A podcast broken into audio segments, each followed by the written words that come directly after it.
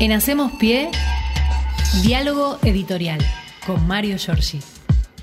Buen día Mario, ¿cómo te va? ¿Cómo va Fernando, Axel? ¿Cómo están? ¿Bien? Hola Mario, buen día, ¿cómo estás? Bien, bueno, esperando la lluvia, ¿no? Este, Pero miro el cielo, está tan este, límpido, transparente. Dios. Qué sé yo. En Uno fin. desconfía, sí. Sí, desconfiamos de todo. Vamos a empezar este primero para eh, ver, no sin este entender dónde está parada la Argentina, el homenaje mafioso de Macri saludando Sí. la muerte de Carlos Pedro Tadeo Blaquier, Increíble.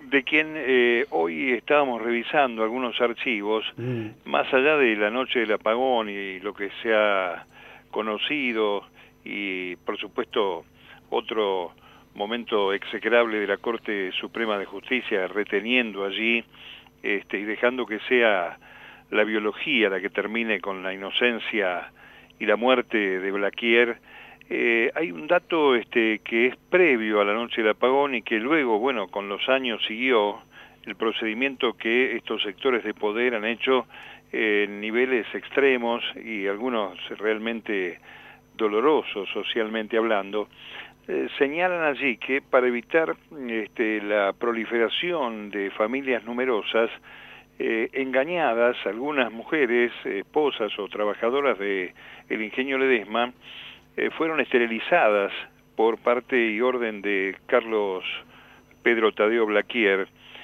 un, un reconocimiento más a esa suma de poder este, y el desprecio por el otro que han tenido y tienen estos sectores que son los que integran el llamado por Macri círculo rojo, ¿no? Mm. Eh, realmente cuando uno habla de los 40 años de la democracia y de cierta imperfección, sobre todo apoyándose en el rol eh, espantoso del poder judicial, está hablando de estos sucesos, ¿no? De estos personajes, porque 40 años en la vida de un país, como decimos siempre, es apenas un pestañeo de la historia, por eso todo esto está muy fresco, los actores siguen andando entre nosotros y a pesar del paso del tiempo y el, el, este, el cierre que supone la muerte, hay que tener presente ¿no? este, lo que significa esto y este, Mauricio Macri que eh, siempre anduvo eh, reñido con la verdad, con la memoria y la justicia.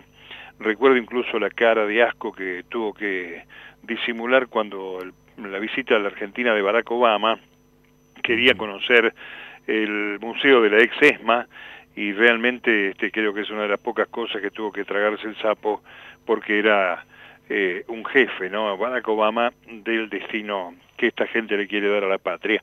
Así que vaya este, el doloroso recuerdo para todos aquellos más de 400 que perdieron la vida por obra y gracia de esta sociedad siniestra de este, entender que los militares fueron la herramienta de estos tipos y no al revés, que fueron el instrumento que utilizaron los Blaquier claro.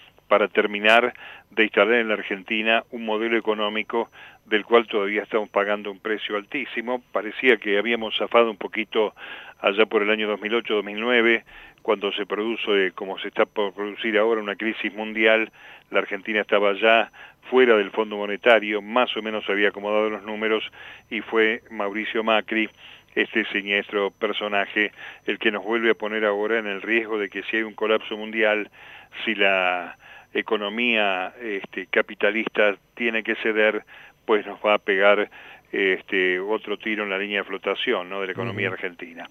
En fin. Mario, hablamos, cuando hablamos de poder real, hablamos de tipos como este, ¿no? Claro. Y sí, tal cual, tal cual. Tal cual. Este, gente que, este, mirá, mirá la historia fresca, cómo quedó en manos del grupo Papel Prensa de Clarín claro. Nación y uh -huh. el desaparecido La Razón, mirá cómo fueron este, reducidos los planteles de las comisiones de delegados de las grandes empresas automotrices, de Ford, de Mercedes-Benz, uh -huh. eh, y uno tiene que ver esto porque en realidad cuando eh, a veces este, los medios hegemónicos no solamente lo tapan, sino que pretenden alejarlo de la realidad porque forma parte del pasado, hoy tiene vigencia plena el hecho de tratar de imponer por otros medios, ponerle con la justicia, si querés, con, con el Poder Judicial o el Partido Judicial reemplazando los cuarteles, imponer otra vez el mecanismo disciplinador de la flexibilización laboral, de tener que arreglarte con lo que puedas, y este, la política esta de mérito, donde me parece que se vuelve a producir el debate en, un año electoral sobre cuál es el destino que queremos darle a la Argentina y sobre todo a las generaciones más jóvenes, ¿no? que mm. están siendo seducidas por discursos presuntamente revolucionarios que son este, los mismos este, argumentos falsos eh, que plantea el poder real desde otro lugar, ¿no? Si vamos a ser sinceros, mi ley es un empleado del poder real de esas corporaciones y habla como si bajara de la Sierra Maestra revolucionando la política en la República Argentina, cuando en realidad representa lo peor de la política o lo peor de la ideología en la, en la Argentina medianamente cercana, ¿no? Esa es la realidad.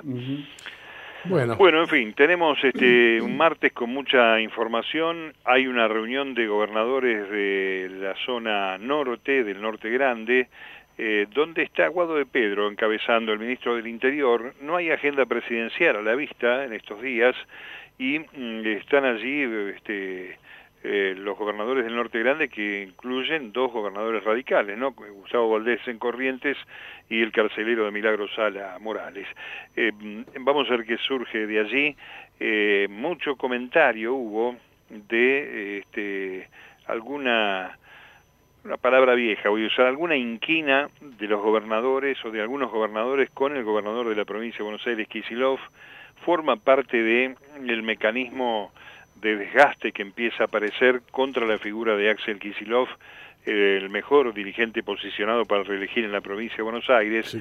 Y este, obviamente vamos a estar atentos a estos movimientos que forman parte efectivamente de la campaña electoral eh, que va por cualquier medio, ¿no? Es, no importa ya eh, la propuesta, ya sabemos lo que quiere la derecha, felizmente digo, porque ya no nos podemos este, dejar engañar eh, por el ajuste, por las políticas de cierre, y vamos a ver cómo termina la gestión del Frente de Todos, donde también hay una discusión interna sin duda alguna, ¿no? Es, es este, la mirada, digamos, de el Frente Renovador, si querés, este, incluyendo en ese espacio al propio Alberto Fernández, de seguir contribuyendo a un crecimiento de la economía, pero sin poder resolver, eh, vaya a saber por qué razones, la situación real de la gente, es decir, hay una recuperación del empleo, no hay duda, hay una recuperación de la industria, del sector pyme, del comercio, del turismo, pero este, la generación de empleo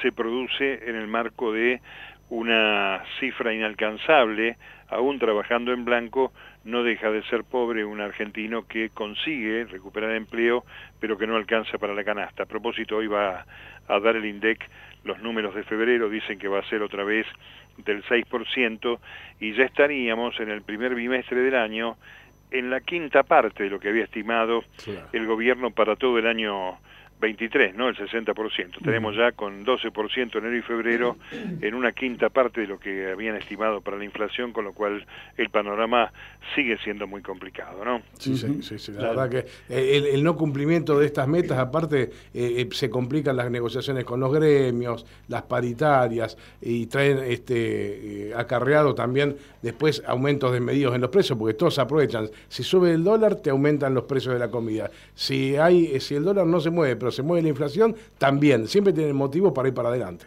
¿Mm? Sí, y todo es una mentira porque dinero hay, lo que hay que hacer es redistribuirlo. Yo creo que allí está el nudo este, que tiene el frente de todos en la figura de la vicepresidenta, eh, lo dijeron el otro día en el plenario, ¿no? Es decir, la garantía de esta distribución, de esta política distributiva, hoy por hoy en la política argentina, es la figura de Cristina Fernández de Kirchner, que dejó en el año 2015 el salario en dólares más importante, más alto de toda Latinoamérica, y una inflación del 25%. Compañeros, hay que recordar esa cifra, por la cual fue denostada, criticada, bueno, había que sumarle allí el, trato del tema Nisman y el el acuerdo de los medios hegemónicos con el macrismo para llevarlo a este impresentable de la presidencia de la Nación, pero cuando uno mira eh, 700 y pico, creo que era en dólares el salario mínimo de la Argentina, primero en la línea de Latinoamérica, y una inflación del 25%, parece que el camino recorrido,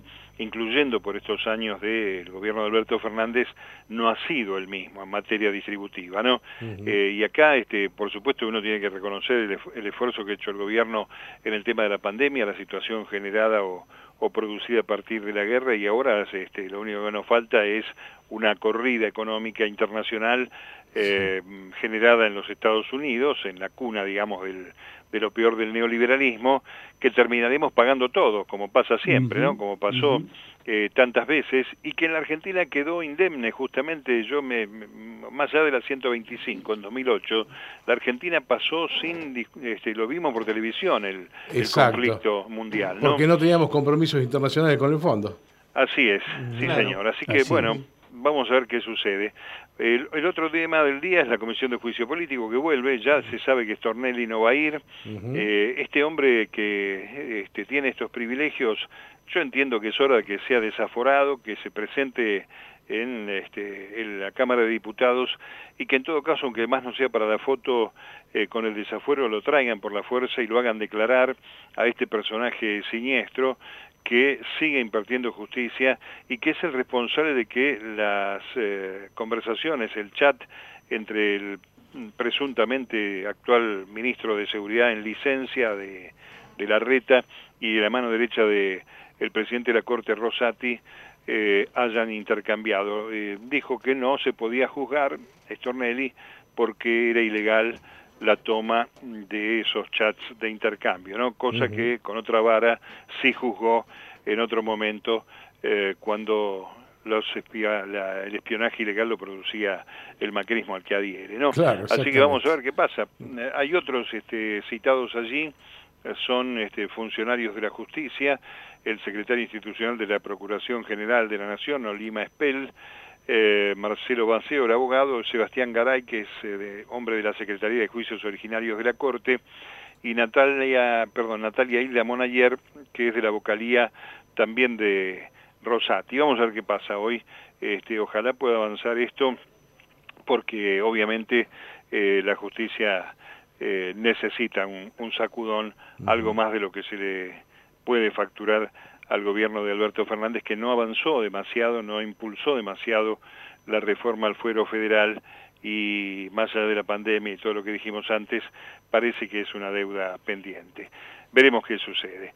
Y mm, este va a haber este hoy un dato que a veces la, la vorágine de la información nos hace pasar por alto.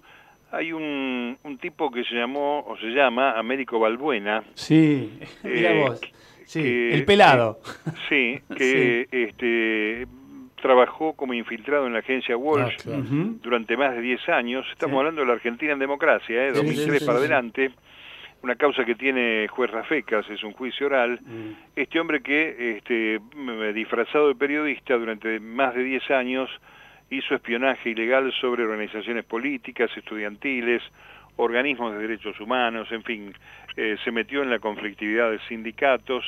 Eh, hay una conferencia de prensa ahora, en un rato, eh, de las distintas organizaciones que fueron este, espiadas por este Balbuena, uh -huh. y vamos a ver qué sucede, porque además Balbuena obedecía a comandos de la Policía Federal en democracia claro. durante los gobiernos de sí, Néstor sí, sí. y de Cristina Kirchner. Uh -huh. eh, quiere decir que, digamos, que ese entramado que venimos este, sosteniendo 40 años de democracia, pero esa herencia de mm. los comportamientos de los uniformados de, de, durante la dictadura parece tener un resabio que de tanto en tanto aflora, emerge y nos muestra todo lo que falta todavía, ¿no? Para, para ratificar nuestra vida en democracia. Te cuento que los dos jefes imputados de, de este Balbuena son Alejandro Sánchez y Alfonso Ustares, pertenecientes a la División Análisis de Seguridad de Interior de la Policía Federal. Eso también está en el banquillo.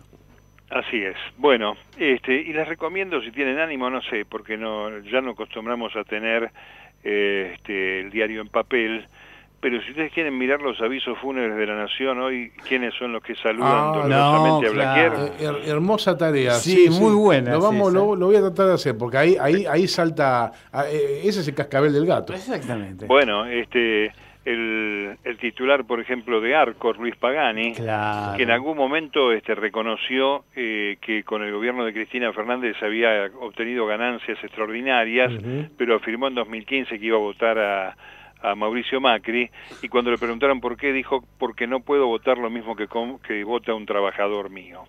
Eh, sí, esa gente está saludando con mucho cariño y dolorosamente Mira. a Carlos Pedro Tadeo Blaquier, eh, que este, por supuesto en el infierno debe estar, este, si es que existe el infierno, Sí. a lo mejor siendo juzgado por lo que no pudo ser juzgado aquí en, en el espacio terrenal, en el plano terrenal. ¿no? Me- Medio, medio En fin. pedófilo también Blaquier, ¿eh? porque había una investigación del juez Lijo, me Sí, acuerdo sí. que tenía que ver con eso. En la escuela de yoga, esa También en la este, escuela de yoga situación. como cliente, sí, sí. Sí, sí, un impresentable Ah, por donde total, se lo mire, un total. siniestro. Sí, total. Este, bueno, le rinden homenaje Larreta, le rinden homenaje Mauricio Macri, claro. le rinde homenaje todo el palo, ¿no? Este, Ujú. Así que vale la pena, aunque sea invertir unos pesitos hoy en la nación, Sí. eh, dejar el resto para envolver los huevos, alguna Sí, cosa, sí, Claro, el asado. sí. Exacta, es el mejor, te digo, mejor Prender diario para es aprender el asado. Para aprender el asado Así es el que, mejor. y guardarse, este, en el momento de votar, guardarse los eh, saludos este, del obituario de Blaquier con los nombres y apellidos de estos este, personajes. ¿eh? En fin, eh, nada más, compañeros, sigue bien. la paritaria de bancarios a la una de la tarde y hoy, a propósito de lo que estamos hablando de la justicia, va a haber una nueva movilización hacia el Palacio de Tribunales con la consigna democracia sin mafia judicial. Eh, esperamos los números, como dije, del INDEC y eh, vamos a ver qué sucede con el encuentro de este Guado de Pedro con los gobernadores del Norte Grande. Allí hay una iniciativa muy interesante, hay que reconocerlo, del Gobierno Nacional, eh, que vamos a ver si puede seguir definiendo políticas comunes para ver mm, este, qué es lo que ocurre. ¿no? Lo otro es la operación, este, si es una operación, esta aparición de Sabac Montiel, Ah, sí. están luego en el canal C5N, que es Sí. una entidad que no sabemos cu- cuál es su norte en este momento, desde el punto de vista periodístico, para decir que este, la bala estaba cargada, pero no salió, y que le mandó una carta a Luciani porque dice que está secuestrado por la jueza Capuchetti, otra inútil importante de la justicia, y la propia vicepresidenta de la Nación. ¿Por qué habla este tipo? ¿Por qué tiene protagonismo? ¿Por qué seguimos ocultando a los Caputo, a, la finan- a los que financiaron a Revolución Federal, a la vecina de Cristina? Eso no lo podemos conocer los ciudadanos de a pie en la República Argentina, sí la facilidad con que aparecen estas personas este, abriendo una suerte de paraguas, a mi juicio, que hace que distraiga la visión del hecho en democracia más grave que pudo haber sucedido si llegaba a salir esa bala en la cabeza de la vicepresidenta de la Nación. Han pasado más de seis meses y nada. eh, la inutilidad de la justicia puesta de manifiesto y exprofeso para seguir cubriendo este espantoso hecho que puso en el camino del riesgo de la vida de la vicepresidenta, a la sazón la líder política con más votos propios en la democracia, ¿no? Lamentable, por cierto. ¿La seguimos mañana? ¿Cómo no, Mario? Muchísimas gracias. Será hasta mañana.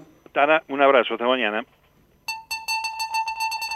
En Hacemos Pie, diálogo editorial con Mario Giorgi.